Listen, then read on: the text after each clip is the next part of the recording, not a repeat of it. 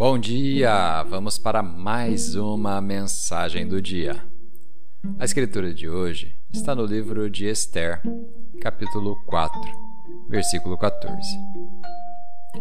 Quem sabe se não foi para um momento como este que você chegou à posição de rainha?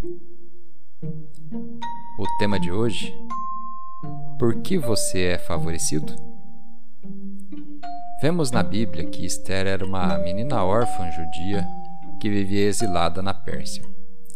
Não parecia que ela acabaria por fazer algo grande, mas Deus a levantou para se tornar a rainha sobre muitas outras mulheres que vieram da riqueza, influência e beleza.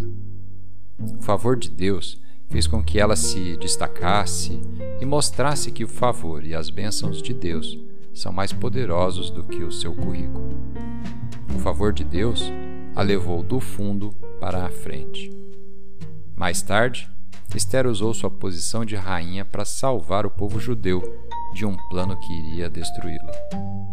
Eu acredito que uma das razões pela qual Deus deu tal destaque para Esther é que ele já sabia que ela usaria essa influência para cumprir o seu propósito. Favor não é ter uma casa maior, um carro melhor ou outras coisas a mais. Não é por isso que Deus vai te favorecer. O favor é dado para você cumprir o seu propósito. É para avançar o reino de Deus. Quando seus sonhos estão conectados a ajudar outros, a tornar o mundo um lugar melhor, a levantar os caídos, você entrará em alguns desses momentos como este demonstrado.